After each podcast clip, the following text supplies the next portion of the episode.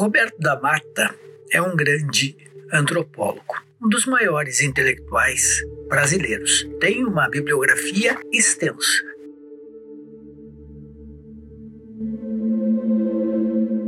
Um dos seus livros, um pequeno livro, chama-se O que faz o Brasil Brasil. Vale lembrar que Roberto da Mata está aí, na ativa, publicando suas crônicas em grandes jornais. Mas, em O que faz o Brasil Brasil, ele dá muitas respostas alternativas, fora da caixinha. Isso é muito bom.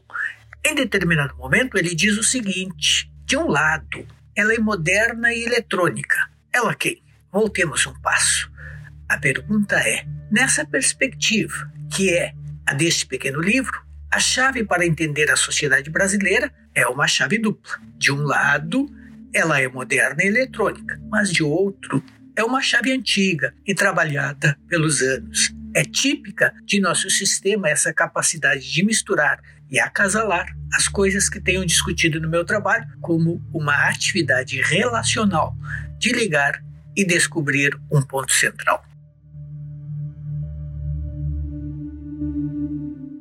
Parte moderna eletrônica, parte antiga relacional. Eu diria hoje à luz dos últimos acontecimentos, que o que faz o Brasil o Brasil também é essa capacidade incontornável, eternamente repetida, de tentar mudar as regras do jogo quando o jogo está para começar ou quando ele já começou. De que, que eu estou falando? Desta ideia de aprovar uma mudança no sistema de governo agora, às vésperas de ano eleitoral adotar o chamado semipresidencialismo, que é uma outra maneira de dizer, com pequenas diferenças, parlamentarismo. Mas por que fazer isso agora? Porque não é proibido, não é ilegítimo discutir uma mudança no sistema de governo. Mas por que não para 2030? Por que agora? Neste momento, essa mudança atingiria os dois candidatos mais bem colocados nas pesquisas eleitorais: Jair Bolsonaro e Luiz Inácio Lula da Silva.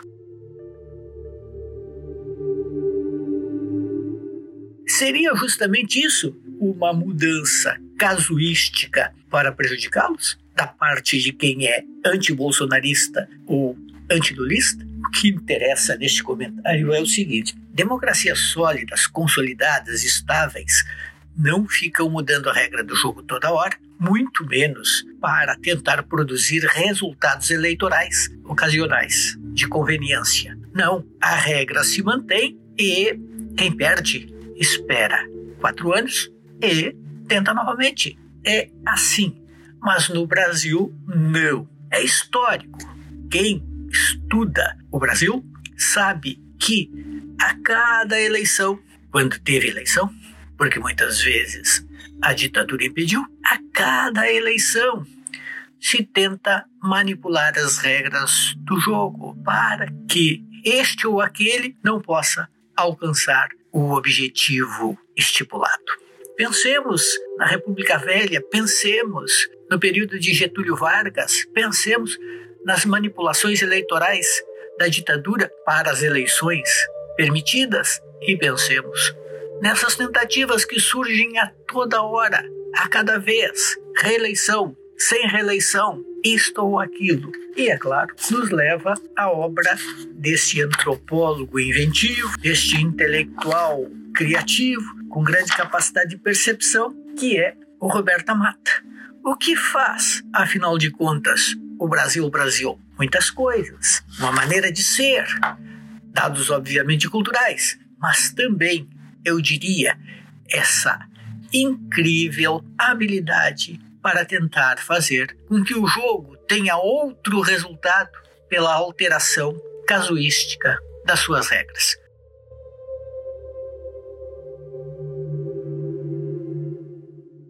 Se depender de muitos, principalmente dos políticos, pênalti terá sua regra alterada depois de cometido.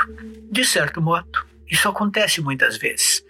Ou, se se quiser, o futebol é talvez a mais estável de todas as regras admitidas no Brasil. Ou, dito mais claramente, talvez no futebol as regras se mantenham muito mais neste Brasil instável do que na política.